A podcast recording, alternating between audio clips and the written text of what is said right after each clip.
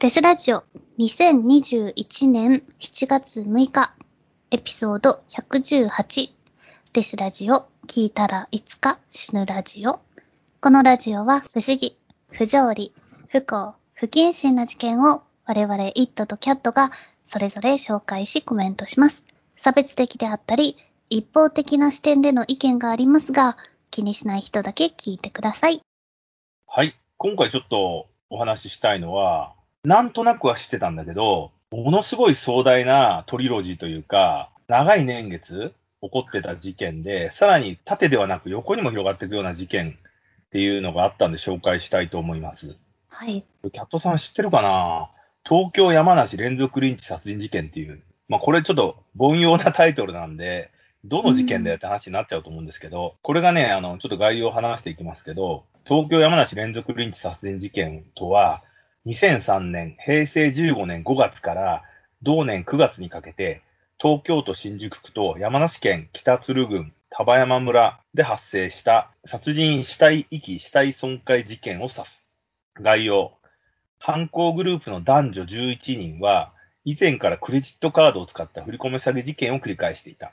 2003年9月頃から元飲食店経営者 A を含む数人を埼玉県戸田市のアパートに監禁し、9月19日に山梨県北鶴郡丹波山村にて、その A の首を絞めるなどして殺害したと。で、またその A を一旦解放した後に殺害したことが判明している。追っかけて殺したんですね。で、2003年10月4日に東京都西多摩郡奥多摩町の町道で人の右腕が落ちているのを猟友会のメンバーが発見した。司法解剖の結果、身元は小川信也さんだったと判明した。その後、2004年1月8日までに未成年者2人を含む男女8人が小川さんに対する逮捕監禁容疑で逮捕された。後に殺人、死体遺棄、死体損壊容疑で再逮捕されている。その後、容疑者らの供述により、小菅村で白骨化した殺された方の頭蓋骨が発見されたと。また、8人のうち数人が別の事件に関与した疑いが強まって追及したところ、別の男性にも暴行を加えて死亡させ、死体を埼玉県秩父に遺棄したとも供述したと。で1月12日に秩父の山中を捜索したところ、人の胴体が発見された。身元は元スナック店経営者と判明。2003年5月27日に新宿歌舞伎町から行方がわからなくなり、家族が捜索願いを出していた。その後の捜査で5月27日に犯行グループらが殺された方を歌舞伎町のホテルで暴行して死亡させ、翌日、遺体を遺棄していたことが分かったという事件です。で、えーこの小川さんの事件について、共犯者の残りの3人っていうか、実はこれ4人らしいんですよね。4人がすでに南アフリカ共和国へ逃亡しており、そのえ4人で逃げたんだけど、3人だけ南アフリカに行って、1人は途中で捕まってんですよね。えーうんそれで、最終的にはその3人が南アフリカに逃げたと。で、うん国際刑事警察機構、インターポールですね。で、えー国際手配されたと。で、2004年4月12日に警視庁は主犯格の男を含む逃亡中の3人に対して逮捕状を取り、歌舞伎町で殺された人に対する殺人、死体遺棄、死体損壊容疑で指名手配したと。3人のうち2人は、小川さんの事件でも国際手配されている。要は、人を2人殺してるっていう殺人事件として機能してるということですね。うんそれで、小川さんに対する殺人などで国際手配されていた3人のうち、1人は2004年6月4日にクレジットカード不正利用でアメリカ・ハワイ州の刑務所に服役していたが、刑期を終えたために、警視庁がアメリカ政府に身柄の引き渡しを求め、アメリカ政府がそれに応じ、日本に強制送還され、その後逮捕された。これ確か女性だったような気がするんですけどね。で、2020年8月下旬、南アフリカに逃亡してたうちの別の1人が、要はね、この南アフリカに逃げた3人って、うん日本のその反社の人たちとつるんでたから、何人か南アフリカに行ってんですよ、日本から。その事件とは別に。不良の仲間で。はあ。行ってた別のうちの一人が戻ってきて逮捕されて南アフリカにいるっていうのを言ったんですよね。それで去年の2020年8月下旬、南アフリカに逃亡していたうちの、その主犯格のうち2人男がいいんですけど、で、1人女性なんですけど、この1人が南アフリカの日本大使館に出頭して、日本に帰りたい、金がなくなり逃げられなくなってしまった。奥多摩の事件は自分がやったと自首して、9月3日日本に帰国し、成田空港で PCR 検査を受けた後に逮捕された。これがね、えー捕まったやつが、神谷壮っていう容疑者ですね。この人が、えー去年捕まって、で、最後のリーダーの一人がいるんですけど、うんそのリーダーの一人は2016年12月頃に南アフリカの海岸で木から首をつって死亡しているのが発見されており、自殺と見られているという感じですね。へえ。でね、実際は南アフリカに3人行ってて、その2人、うん1人は日本に帰国して捕まって、もう1人は自殺してて、もう1人女性がいたんですよ。うん。これはあのー2011年に国際手配されていた事件当時19歳だった女性ですね。これが2011年に逮捕されたと。で、その女性は逃亡先の南アフリカ共和国から知人を通じて出頭するために帰国する意向を告げ、成田空港で身柄を拘束されたと。で、同年11月23日に女は共謀や殺意の面で立証が困難として、嫌疑不十分で不起訴処分となり釈放されたっていう風になってるんですけれども、これなんかね、あの、今ネットで追っかけてた刑事側の方の手記がね、アップされてるんですよ。この事件って。はい。で、この女性って一体何者かっていうと、うん。殺された男性の彼女っていう立ち位置なんですね。うん。小川真也さんっていう方の彼女だ、ガールフレンドだ。うん。それで最初の話で小川さんは捕まってボコられた後に、逃亡というか外に一回逃がされて、その後また殺されたっていうのがあるんだけど、それを首絞めて殺せって命じられたのがその彼女だったらしいんですよ。19歳のそう。で、まあ、主犯という松井智之っていう首吊りして死んだって言われてる人が指示したと。うん。で、そのまま彼らは逃亡するために南アフリカに逃げるんだけど、なぜかその松井智之とその女性は、夫婦同然の感じで南アフリカで過ごしてたっていうのね。うん。でその女の子は英語が堪能だったんで、そこから南アフリカからいろいろな詐欺を始めるわけですよ。お金を稼ぐために。うん。それでさ、あの、最近起こったさ、日本でコンビニの ATM から大量のひお金を引き出された事件って覚えてる？えー、わかんないです。わかんないですか？うん。?ATM からね、大量にお金を引き落とした事件っていうのがあったんですね。それが南アフリカ共和国のクレジットカードからだったんだよね。ええだから絶対この人たちが関わってるだろうって話になるわけですよ。ああ、南アフリカだし。うん。そで、日本にもなんかグループがいるんですね。一緒に。う。いや、だから繋がってるんだよ。よね、多分。ううんん。何億もね、確かね、引き落とされたんだよね。ええ南アフリカのカードで。は2016年に全国17都道府県のコンビニの ATM で現金約18億円が一斉に引き出された事件っていうのがあるんですね。ああ、そんな額なんだ。そう。うん。顧客カードの情報が流出した南アフリカの銀行のシステムが不正アクセスに遭い、引き出しの直前にプログラムが誤作動を起こしていたって。要するに南アフリカのカード、スタンダード銀行っていうのがあって、そこに偽造カードをガンガン作ってやったんだけど、で日本にカードを大量にばらまいて、で、そういう犯罪グループが日本中の ATM で引き出し言語度額ま額まで下ろして、また車に乗って次のコンビニの ATM に行って引き落とすっていうのをやってたんだよね。ええで、18億ぐらいになって。で、捕まったのがさ、渋谷のチーマーの井上優っていう人がいて、その人とか確か捕まってたよね。だからなんかそういうグループのやつがあったんだよね、知り合いの感じの。うん。で、南アフリカのカードが使われてたってことが肝で、南アフリカにいないとそれができないわけじゃん。だから彼らなんじゃないかっていうふうにちょっと言われてる部分があって。で、しかも EC サイトとかは詐欺をやってたわけよ。ワールドカップ詐欺とかもこの人たちやってて、うん。ワールドカップの観戦ツアーとか行ってさ、結構な金取るじゃん。あれ、もうすごく詐欺あったんだけど、それもやったりしてたのね。だからそこで多分金を得るノウハウっていうのを掴んで、金を日本から引っ張ってたんだけど、この人たちが捕まった場所というか住んでたところっていうのが、ものすごい金持ちの豪邸の家にいたわけよ。うん、ということは考えてみると、多分その盗んだお金を彼らに渡して買収して住んでたんだと思うんだよね。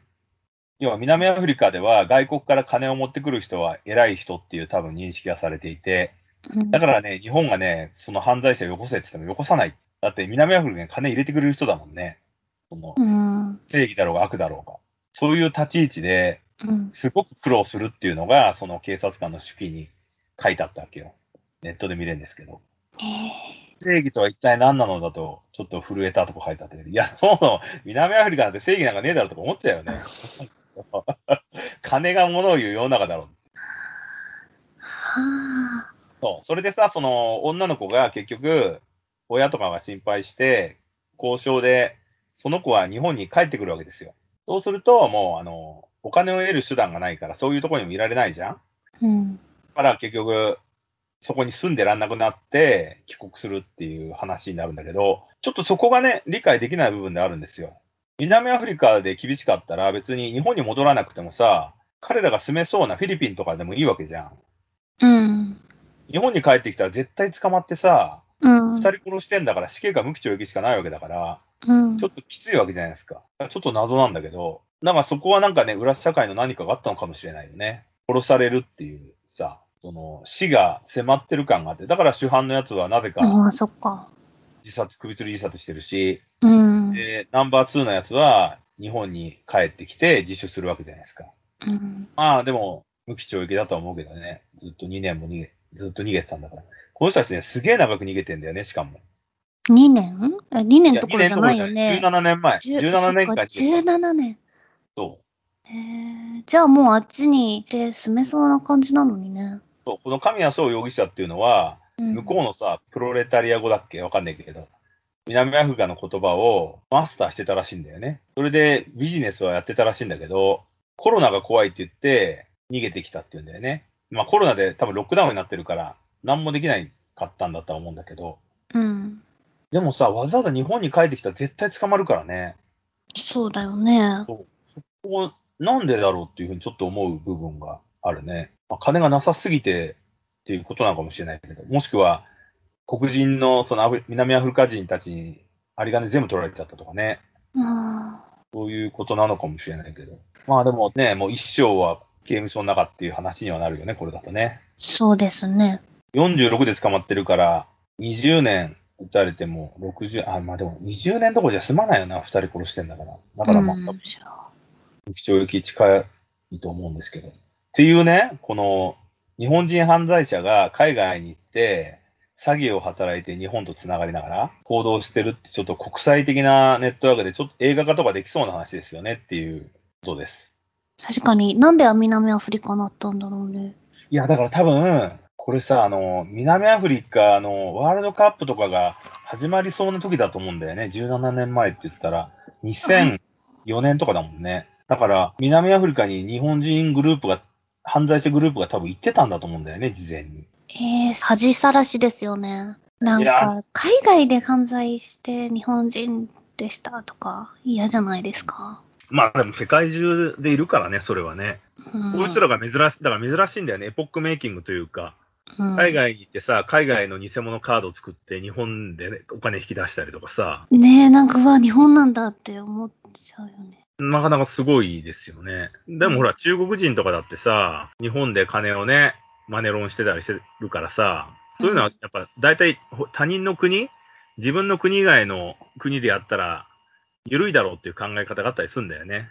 罪悪感あんま感じないっていう、大会はね。でもこ彼らは、海外に行って日本の金を引き抜こうとしてたわけだから、ちょっとね、国際的な感じで、なかなかですよね。しかも人を殺す能力もあってね。うーん。でもなんかいるんですよね。こう、海外に住んでる金持ちの日本人で、いろんな理由があって日本に来れないらしいみたいいや、いますよ、やっぱり。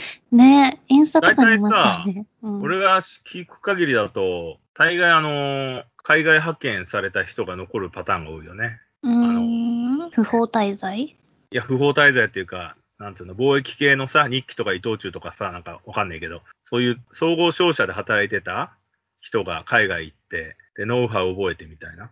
うん。それは真実を言ってんのかわからないよ。でも、俺が海外で会った人は、そういう総合商社で鉱物やってて、で、ノウハウが自分で分かったから、じゃあ現地で自分でやった方がいいじゃんって話になって、うん。そこで金貯めて、マンション買って、そこで人住ませて、みたいな、不労収益やってて。まあでも、海外で会う人なんて嘘つきが多いから、本当かどうかわかんないですけどね。そういうふうにはでも言われた。金がもう。ね多分今はそういうふうに言わないで、ビットコインで儲けたとか、仮想通貨で儲けたっていうふうに言うとは思うけど。でもなんかそういうのやってんだよね、きっとね。そうか。うん。でもまあ、この詐欺の計画もすごいですよね、ちゃんとしててね。いや、びっくりしました。映画化されるぐらいの詐欺ですよ、こんなの。大きい、大きい犯罪ですよね。うん。うん。しかもさ、南アフリカにいてさ、南アフリカってあの死刑がない国だから、日本だと死刑ありじゃん？はい。そうすると彼らは死刑を求刑されるわけじゃないですか。二人殺してて、かつ余罪多数だから。それは死刑があるっていう条件は南アフリカのは飲めないって言って、こう主張するんだよね。彼らを絶対に死刑にしないっていうんだったら渡すみたいな。でもそんなのさ、裁判しないと、で、無理じゃん。裁判する前から、この人たちは死刑にしないで引っ張ってきますなんてできないんで、だからすごく揉めたらしいんだよね、これ。ああ、なるほどね。いやーでもさ、南アフリカが死刑廃止の国って言ってもさ、その場で殺してんだからあんまり意味ないと思うんだけどね。まあね、しかも司法も超いい加減とか書いてあってさ、それは。そうなんだ。そう。総理大臣の死刑をしないという印鑑をよこせみたいなこと言われたり、いや、そんなん出せねえだろってさどんな印そもそも象裁判前なんだからさ、うん。大事。初からさ、そんな出来レースの裁判なんかできるわけねえだろっていうさ、三権分立してんだから、お前らの国と違うんだよって話じゃん。そうだね。だから、ひょっとしたら、こういうふうに言ってくる、なん無理難題を吹っかけてくるっていうことは、袖の下をよこせっていうことなのかっていうふうにちょっと考えたりすることも書いてあったから、そういうことだよっていうさ。いやーいやいやいや、難しいですね。正義の定義っていうのは国を超えるとまた違うし。うん、まあ、ねえ、だってアフリカとかなんてちゃんとしてないわけだからね、な分かってんじゃんって話じゃん。うん。もう、アフリカなんて大体袖の下ルールでしょ？どれだけお金をそいつにくれてやるかじゃないですか。みんな分かってんだろって話なのにさ、旅行してる人だったら絶対分かるわけじゃないですか。そういうでも話ですよ。南アフリカ結構、バンバン、こう、スカイスクレーパーみたいなビルが建ってるとこですよね。アフリカの中でも。まあ、立ってたし、うん今建ててんのかな。昔はすごかったよね。廃墟になっててね、建物とかが。ああ、そうなんだ。犯罪都市みたいになっててね。あれでしょ？なんだっけ？えっ、と、ヒルブローだかの建物だよね。もうボロッボロのさ、ジャッジドレッドみたいなの、世紀末感漂う建物群だよね。うん。機能してないいう。昔は白人がいたけど、白人追い出しちゃったからね。そうなんだ。ケープタウンにはいるとかしてたけど。うん。そういうところでも、それだけ腐敗したところだったら、腐敗した人間が行けば簡単に混じれるってことだよね。そう、すごいね。悪い人たちってどういう国に行っても、やっぱりまた悪いことを始めるんだね。いや、それしか能力がないからですよ、スキルが。それがタレントなわけだから。うん。しょうがない。まっとうな人間になるっていう流れではないよね、やっぱね。うんだって、国が悪いことしなさいって言ってないんだからね。うん、よくさ、あの、戦争とさ、犯罪はさ、イコールで考えがちな人やけど、それはないからね。ノットイコールだよね。戦争は国がしろって言ったから、国の大義名分のために人を殺してるわけじゃん。で、うんその人殺した人が人を殺す味を覚えてシリアルキラーになるっていうふうにはなりがたいからね、やっぱりね。ね。みんな死にとか殺しにはなれるかもしれないけど、殺したくてしょうがないとか言ってさ、殺さないとジンマシンが出るとかってなんないからね。うん。ここはちょっと違うと思うんですよね。だ悪党はなるべくしてなるわけだから、だからね、別に、ね。ある種の悪党に対しては、きついお仕置き、極刑に励んでもいいんじゃないかなっていう気はするけどね。国がどうしたじゃないと思うんだよね、その辺って。国のシステムがどうかとかね。うん。だったらさ、素晴らしいことやってる国で犯罪が一番少ない国ってどこだよって話になっちゃうしね。だからまあまあまあまあ。無期懲役でもさ、終身刑でも死刑でも何でもいいんですけど、そういう人たちが、刑務所って構成する場所じゃないしね。罪を与える場所だから、パニッシュメントの場所だから。だから構成しないんで、だからまそうですね。まあでも、この間の事件みたいに、そのトラックで出てきて、もう一回戻りたいから引いたっていう人みたいに、あ。まあ、その罪をば与えた後に、ちょっと構成プログラムみたいなのを強化するか、え、それでも無理そうだったら、やっぱりお前中にいた方がいいんじゃないかっていうことで延長するか。まあそれはでも本人の自己申告延長はありにしてほしいよね。そうだね、せめてね。その生活が自分に合ってると思ったらそこでいいじゃんって話だよね。うん。3食はあるわけだからさ、寝床もあって。そ孤独に生きるのを選んでる人もいるわけだからさ。だからそれはそれでありだと思うけどね。急に外に出てさ、人と触れ合う仕事しろって言われたら無理だろうからね、そういう人たちね。う。そうですね。仕事は人と触れ合わなくちゃいけないわけだからさ。うん、刑務所の仕事だったら、一応人とは触れ合うかもしれないけど、死後とかないわけだからね。話しなくていいんだからさ、そういうのもありなのかなっていうふうにはちょっと思っちゃったりもしますね。あと、いい年こいたらね、さすがにさ、なかなか難しいですよね。うんそうですね。まあ、良いも悪いも、刑務所の中にも自分のコミュニティになってるからね。いい場所というか。うんそうですね。まあね、本当はお金稼ぐ、孤独にお金稼ぐ手段とかあるんだけどね、VTuber になるとかね。やっぱそういうのをさ、能力的に受け入れられない年齢になっちゃうとね、難しいですよね。もうすぐできないとかって思っちゃう人はさ、できないじゃないですか。うんうんとりあえずやってみようにはならないからね。そうですね。まあ難しいとこですよ、それは。うーん、難しい。まあ、シャバできるのも楽じゃないしね。でもね、その犯罪に俺はもう覚悟決めてやるぜって言った人たちの覚悟は凄まじいよね。うん。そこはなんかほんとすげえなって思うわ。海外行ってさ、それでも。さらに金稼いでやるぜっていうさ、その執念っていう。こうんこはね、ちょっとね、別の方向に活かせばいいのに、そうじゃないっていうところがね、やっぱね、因果というかなんとも言えない部分はあるけど。それだったらひょっとしたらさ、そんだけ金稼ぐ方法があったら、ホリエモンとか前澤友作的な位置にも行けたかもしれないわけだからね。確かに。間違いない、一ね。応法にはあんまり触れない位置で金稼ぐっていう。うんうん。まあでもそうではないっていうところのね、位置にいるっていうのが、すごく人間って面白いなって思っちゃうよね。これからも増えると思います？国際犯罪。変わんないんじゃないですかね。法律がうん。変わらない限りは。あと、どうなんですかね。俺、あと貨幣がさ、貨幣機能がなくなる、将来的になくなるんじゃないかなと思ってる節があるんですよ。要は現金っていうシステムをなくすっていう。うん。全部デジタルにするっていうさ。その方が多分ほら、お金ってコロナの金が移っちゃうじゃん。まあそうですね、物理的には。物理的だから、物理だから。だから、それをなくす、要は、高額貨幣は全部なくしちゃうっていう。1000円以下しかないみたいな。で、全部、コインっていうのをなくして、1円札とか10 5円札とかに全部しちゃう。